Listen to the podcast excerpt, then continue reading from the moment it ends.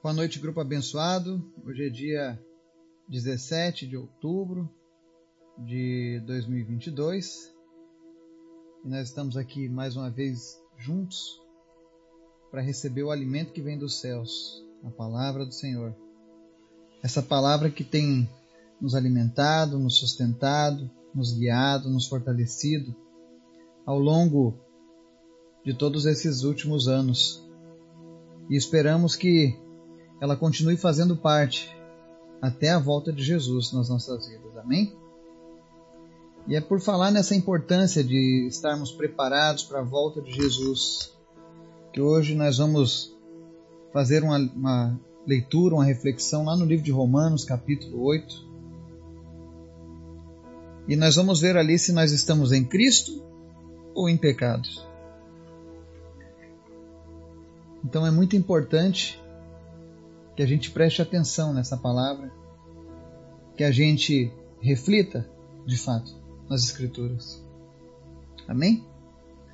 Antes da gente começar o estudo de hoje, quero convidar você para a gente estar orando intercedendo pelos pedidos do grupo, por todas as nossas necessidades, pela nossa nação.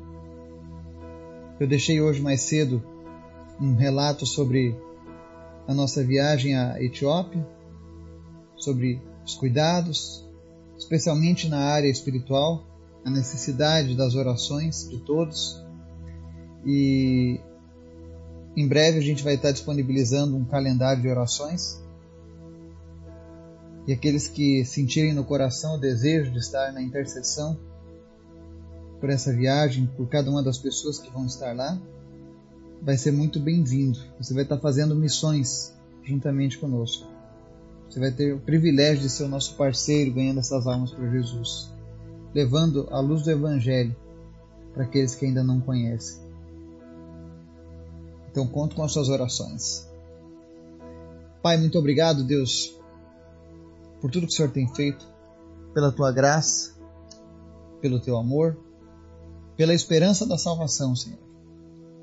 Nós queremos te engrandecer, te exaltar e pedir a Ti, Senhor, que a cada dia o Teu Espírito Santo esteja nos direcionando, nos ajudando a fazer as melhores escolhas, que a nossa vontade, o nosso desejo esteja alinhado com a Tua vontade, Pai. Nós te apresentamos as pessoas que nos ouvem nesse momento, que o Senhor esteja agora visitando cada pessoa, trazendo resposta a cada uma das suas orações. Que o Senhor esteja, Deus, abrindo portas aonde não existe. Que o Senhor esteja, meu Deus, trazendo libertação para aquele que está opresso, trazendo cura para aquele que está enfermo e salvação para aqueles que ainda não possuem a certeza da eternidade em Ti. Alcança vidas, Pai. Alcança pessoas. Eu oro em especial, meu Deus, por aqueles que estão passando por alguma luta, por alguma dificuldade. Que Teu Espírito Santo esteja fortalecendo essas pessoas trazendo saúde, trazendo ânimo, perseverança e que elas possam, meu Deus, ter encontros contigo, que elas possam ouvir a tua voz, que elas possam ter a certeza de que elas não estão sozinhas e que o Senhor as ama. Nós te apresentamos, Pai, a vida dos missionários que irão comigo lá para a Etiópia. Te apresento a vida dos missionários que estão lá na Etiópia, os locais daquele país que vão estar servindo a esta obra, a esta missão, a este ministério. Peço que o Senhor esteja guardando cada um, Pai, protegendo, livrando de todo mal. Eu oro, Jesus, para que o Senhor repreenda a guerra que está acontecendo nesse exato momento lá na Etiópia. Meu Deus, em nome de Jesus, livra esse povo, Deus, da opressão, dos maus. Traz paz sobre essa nação, Pai, em nome de Jesus. Visita a Etiópia. E Deus, em nome de Jesus, não permita, Deus, que essa guerra continue devastando vidas, tirando vidas daquelas pessoas. E nos proteja, Pai, para que nós possamos cumprir o teu propósito lá naquele lugar. Também te peço, Espírito Santo de Deus, que a tua palavra venha falar conosco, que teu Espírito Santo venha trazer revelação e entendimento Isso é o que nós te pedimos em nome de Jesus. Amém. O texto de hoje está lá no livro de Romanos. Na minha opinião, um dos melhores livros para quem quer conhecer acerca da salvação. Se você quer entender sobre a salvação oferecida por Cristo, sobre o plano de Deus para a sua vida, o livro de Romanos é um excelente resumo de tudo aquilo que Deus tem preparado para as nossas vidas. E nós vamos fazer a leitura no capítulo 8, dos versos 1 ao 9, que diz assim: Portanto, agora já não há condenação para os que estão em Cristo Jesus, porque por meio de Cristo Jesus, a lei do Espírito de vida me libertou da lei do pecado e da morte. Porque aquilo que a lei for incapaz de fazer por estar enfraquecida pela carne, Deus o fez, enviando o seu próprio Filho à semelhança do homem pecador, como oferta pelo pecado, e assim condenou o pecado na carne, a fim de que as justas exigências da lei fossem plenamente satisfeitas em nós, que não vivemos segundo a carne, mas segundo o Espírito. Quem vive segundo a carne tem a mente voltada para o que a carne deseja, mas quem vive de acordo com o Espírito tem a mente voltada para o que o Espírito deseja. A mentalidade da carne é morte, mas a mentalidade do espírito é vida e paz. A mentalidade da carne é inimiga de Deus, porque não se submete à lei de Deus, nem pode fazê-lo. Quem é dominado pela carne não pode agradar a Deus. Entretanto, vocês não estão sob domínio da carne, mas do espírito. Se de fato o espírito de Deus habita em vocês. E se alguém não tem o espírito de Cristo, não pertence a Cristo. Amém? Esse texto ele ele começa com essa afirmação: já não há condenação para os que estão em Cristo Jesus. E o peso dessa afirmação é muito grande. Porque ele possui uma condicionante. Não há condenação nenhuma sobre a tua vida. Nada mais pode te trazer vergonha, humilhação ou te impedir de entrar na eternidade, contanto que você esteja em Cristo. Note que a palavra diz: não há condenação para os que estão em uma religião, mas é em Cristo Jesus, o que é algo totalmente diferente. E aqui nesse livro de Romanos ele deixa bem claro porque Jesus é o único que tem o poder de salvar o homem, porque ele diz aqui no verso 2: Porque por meio de Cristo, Jesus, a lei do Espírito de vida me libertou da lei do pecado e da morte. Ou seja, Cristo trouxe a lei do Espírito de vida. E aí no verso 3, ele fala assim: Porque aquilo que a lei foi incapaz de fazer por estar enfraquecida pela carne, Deus o fez, enviando o seu próprio Filho, à semelhança do homem pecador como oferta pelo pecado.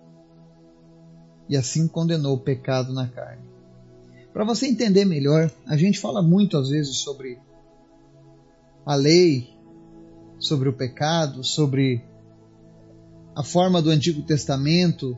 Agora mudou porque nós temos Jesus e às vezes as pessoas não entendem muito bem o que é isso. Eu lembro que quando eu me converti, eu também não fazia a mínima ideia dos rudimentos da lei, o que, que era isso. Então eu quero dar uma palhinha para vocês nessa noite.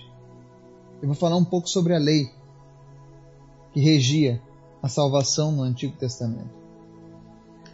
No Antigo Testamento, Deus precisava separar um povo para trazer o Messias. Então ele separou um povo dentre tantos, nós não sabemos o critério, é algo que cabe apenas a Deus, mas ele teve os seus motivos. Então Deus chamou esse povo mas ele precisava purificar aquele povo dos pecados, já que todos são pecadores. Então, no Antigo Testamento, Deus estipulou algumas regras, leis.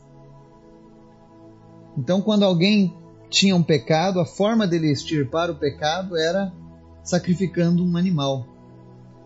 Então, quando aquele animal morria, o sangue derramado substituía o, o pecado da pessoa em questão.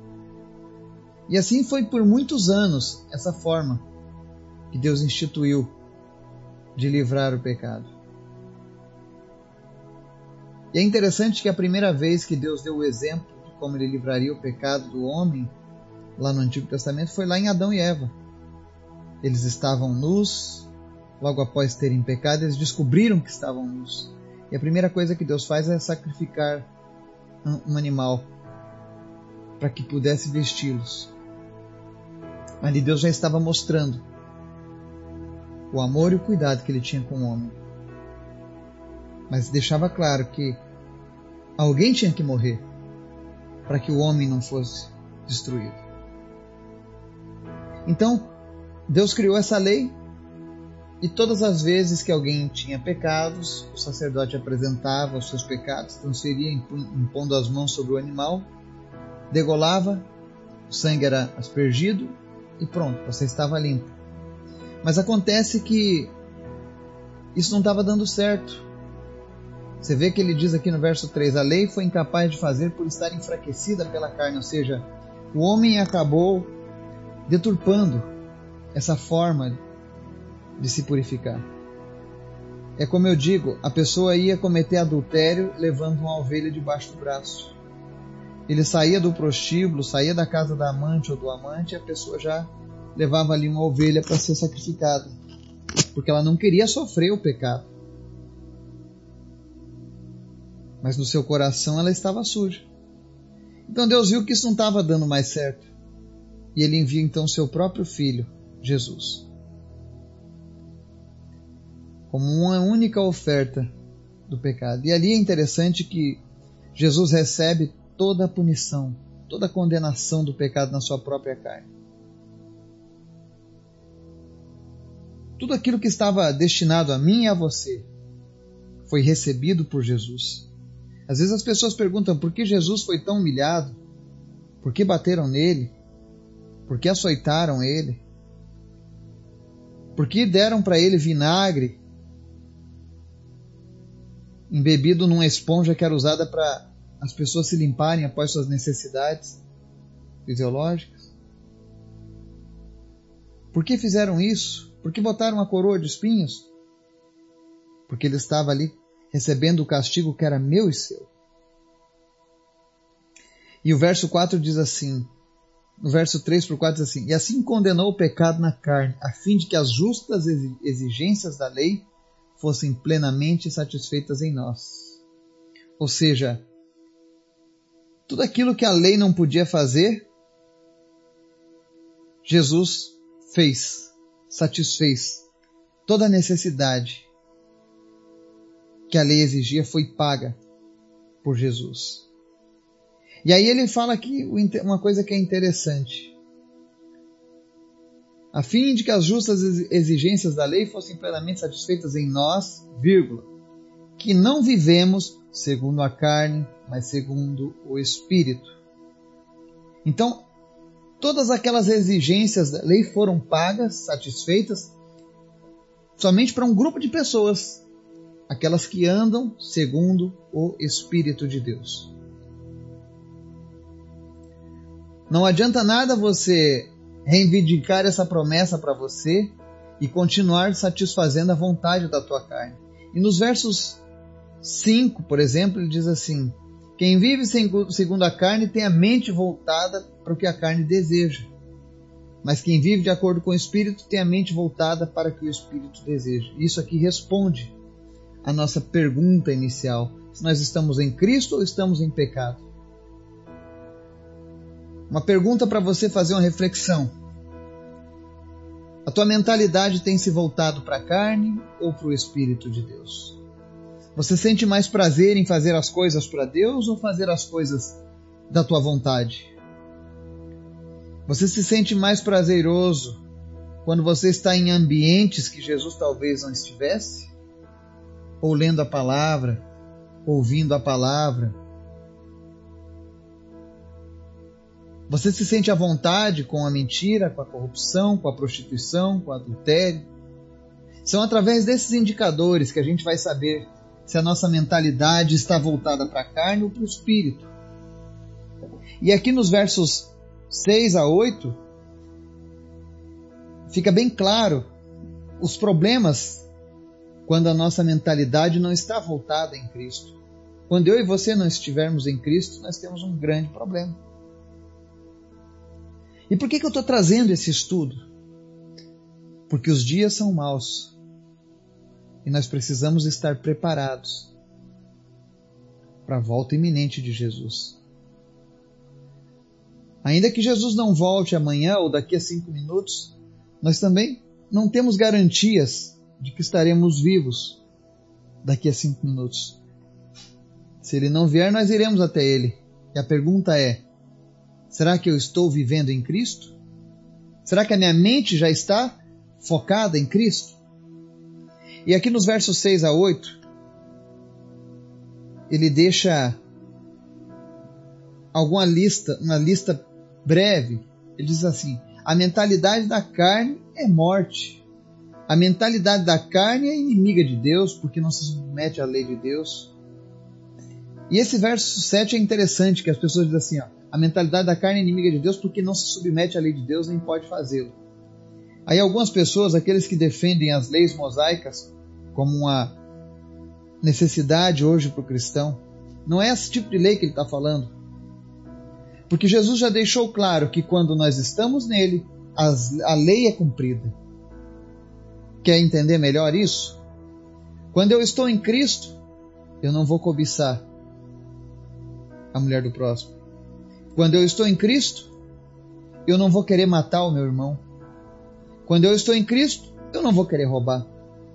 Quando eu estou em Cristo, eu honrarei meu pai e minha mãe. E se nós formos citar as 613 mandamentos, lembra que ontem nós falamos sobre as qualidades daquele que serve a Cristo, que precisam ser acrescentadas à nossa fé? Tudo isso está conectado. Mas se você está vivendo a mentalidade para a carne, ou seja, para a tua vontade, você se torna inimigo de Deus. Porque você não consegue cumprir a lei, nem a lei dos homens e nem a lei de Deus. Por que, que você não cumpre a lei de Deus? Porque é impossível obedecer ao Espírito e obedecer à carne ao mesmo tempo. E quando eu obedeço ao Espírito de Deus, Cristo habita em mim e a lei é satisfeita. Mas o pior de tudo, para quem vive nessa ilusão de que é possível ter Cristo e ter a vontade da carne, é o verso 8, ele diz assim: Quem é dominado pela carne não pode agradar a Deus. Eu creio que essa talvez seja a pior coisa para quem se diz um cristão. Não poder agradar o seu Deus. Imagine você que se você está vivendo agora na mentalidade da carne, todos os teus esforços que você tem feito tentando agradar a Deus têm sido inúteis. Se você dá mais crédito à idolatria, se você dá mais crédito aos, ao que os homens dizem, mas você ainda diga, ah, mas eu amo Deus, eu amo Jesus, está sendo inútil. Porque a mentalidade da carne é inimiga de Deus. E por conta disso você não consegue se submeter à lei de Deus. Então não permita que a carne domine. Agora, o interessante é que esse desejo da carne ele sempre vai nos levar à morte. E aqui não está falando a morte física, a morte separação espiritual, separação eterna. E eu já vou te dizer o porquê que a mentalidade da carne é morte. No mesmo verso 6 ele diz: a mentalidade da carne é morte, mas a mentalidade do espírito é vida e paz. Quem tem a mentalidade voltada para Cristo possui a vida eterna e tem paz. Por que, que ela tem paz? Porque ela sabe que, independente das coisas que aconteçam com sua vida, ela está guardada por Jesus. Isso traz paz. Eu costumo fazer uma pergunta quando eu estou evangelizando pessoas nas ruas. Eu pergunto para as pessoas: se você partisse hoje, para onde você iria, segundo a palavra de Deus? Para o céu ou para o inferno? E aí eu ouço as mais diversas respostas, mas 90% das vezes as pessoas não possuem certeza de para onde irão. e por isso elas não possuem paz. Eu li sobre uma história da Tailândia, que é o país onde as pessoas são mais atormentadas por essa falta de paz com relação ao porvir. Quando alguém morre, eles ficam anos e anos em luto, porque eles não, não possuem nenhuma esperança de ir para algum lugar melhor, por conta da dominação religiosa que eles possuem. Eles não têm nenhum escape. E eu, uma vez eu olhei um documentário na TV e naquele momento o Espírito Santo de Deus falou muito comigo. E como eu desejei ir para a Tailândia. Como eu desejo um dia poder pisar na Tailândia e falar de Jesus para aquelas pessoas. Dizer para elas que a morte não é o fim, mas que Jesus pode dar a elas uma vida eterna. E não apenas isso, eles podem ir junto com seus familiares e um dia morarem lá nos céus, porque isso é uma realidade que não existe para aquele povo. E existem tantas nações ainda como eles. Então a palavra de Deus ela nos pergunta hoje: você está sendo dominado pela carne ou pelo espírito? Você vê que Paulo faz aqui uma enumeração dos problemas de quem está vivendo a mentalidade da carne. E ele coloca um contraponto dizendo que quem vive pelo Espírito tem vida e paz, mas quem vive para a carne vai ter a morte morte eterna. Por que, que ele diz isso? Porque ele está dando um recado para o povo de Deus. No verso 9 ele diz assim: Entretanto, e você tem que prestar muita atenção nesse entretanto, que talvez ele seja o mais decisivo desse livro. Ele se dirige exatamente aos que são os verdadeiros filhos de Deus. Ele diz: Entretanto, vírgula, vocês não estão sob o domínio da carne, mas do Espírito. Se de fato o Espírito de Deus habita em vocês. Essa palavra é dirigida especialmente para aqueles que aceitaram a Jesus como seu Salvador, para aqueles que se aliançaram pelo sangue do Novo Testamento. E ele está dizendo que esse problema de ser dominado da carne, de ter mentalidade da carne, ele não vai ocorrer com as pessoas que de fato possuírem o Espírito Santo de Deus. E aqui agora tem algo interessante que no Antigo Testamento não existia. E se você não conhecia, hoje você vai conhecer. No Antigo Testamento, o homem sacrificava o animal e ele limpava o pecado da sua vida. Mas ele não tinha o Espírito Santo habitando nele. É por isso que nós vamos ver tantas falhas de, de grandes homens. Eles não tinham o Espírito Santo o tempo todo. E você vai ver que em alguns momentos especiais o Espírito Santo visitava as pessoas. Visitava o profeta Daniel, visitava José do Egito, visitava Moisés, visitava Abraão, mas não habitava neles. O próprio Davi, o rei, ele ansiava pela visitação do Espírito Santo. Ele dizia: é melhor um dia na tua presença do que mil em qualquer outro lugar, porque ele anelava, ele desejava aquela visitação do Espírito Santo. Hoje eu e você temos um privilégio que nem mesmo o rei Davi teve, com todo o seu resplendor, que é o de termos o Espírito Santo 24 horas por dia, sete dias por semana, habitando dentro de nós. E esse é o grande milagre que Jesus trouxe nessa nova aliança é o de podermos ser habitados pelo Espírito Santo, de sermos templo do Espírito Santo. Então ele dirige essa palavra para você que é templo do Espírito Santo, para você que de fato tem o Espírito habitando em você. Mas ele fala ainda no final do verso 9: E se alguém não tem o Espírito de Cristo, não pertence a Cristo. Entenda, apenas Cristo pode nos levar para a vida eterna. Apenas Cristo, habitando em nós, consegue nos capacitar para não sucumbirmos à nossa carne, ao pecado e a todos os danos que vêm junto com ele. Então, com essa palavra, Paulo nos dá um divisor de águas. Ele, ele separa joio de trigo nesse momento. Mas o objetivo não é que você se sinta agora perdido para sempre. Se você analisando essa, essa leitura que nós fizemos no livro de Romanos, você identificou que hoje a tua mentalidade é voltada para a carne, é porque você talvez ainda não tenha tido uma experiência com Jesus, você ainda não tem uma nova vida com Jesus. E se você continuar vivendo dessa maneira, amando mais os prazeres deste mundo, da sua carne, a sua vontade, do que amando as coisas de Deus, cuidado. Quando chegar a hora derradeira, não vai adiantar nada dizer para Jesus: Mas Jesus, eu te amava, mas Jesus, eu gostava de ti, Jesus, eu sabia que tu era aquele que podia me salvar. E Jesus vai dizer: Mas e por que você não me aceitou? E por que você não permitiu que o meu espírito habitasse em você? Você não pertence a mim, você não tem o meu espírito. Eu não posso te salvar, eu não posso te levar para a eternidade comigo. Você recusou o meu Espírito. E nessa noite eu não quero que você recuse o Espírito Santo de Deus.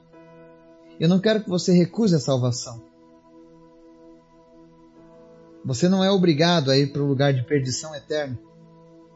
Você tem uma escolha, e o nome dessa escolha é Jesus Cristo. Então eu convido você que está nos ouvindo hoje, talvez seja a primeira vez, ou talvez você seja um amigo do Evangelho, aquela pessoa que gosta de ouvir mensagens, pregações, mas você nunca tomou uma decisão de fato por Jesus. Eu convido você a tomar essa decisão hoje. Convide Jesus para ser o Senhor da sua vida, entregue a sua vida a Ele. Permita que você seja o templo do Espírito Santo. E aí a tua mentalidade vai ser de vida e paz. E se você precisar de ajuda, nos seus primeiros passos com essa nova vida. Se você precisar de ajuda para orar com você, para tomar essa decisão, você pode me chamar no privado. Nós estamos aqui para nos ajudarmos uns aos outros, amém? Que o Espírito Santo de Deus fale o teu coração, te fortaleça e que você possa tomar a melhor decisão da sua vida, em nome de Jesus. Amém.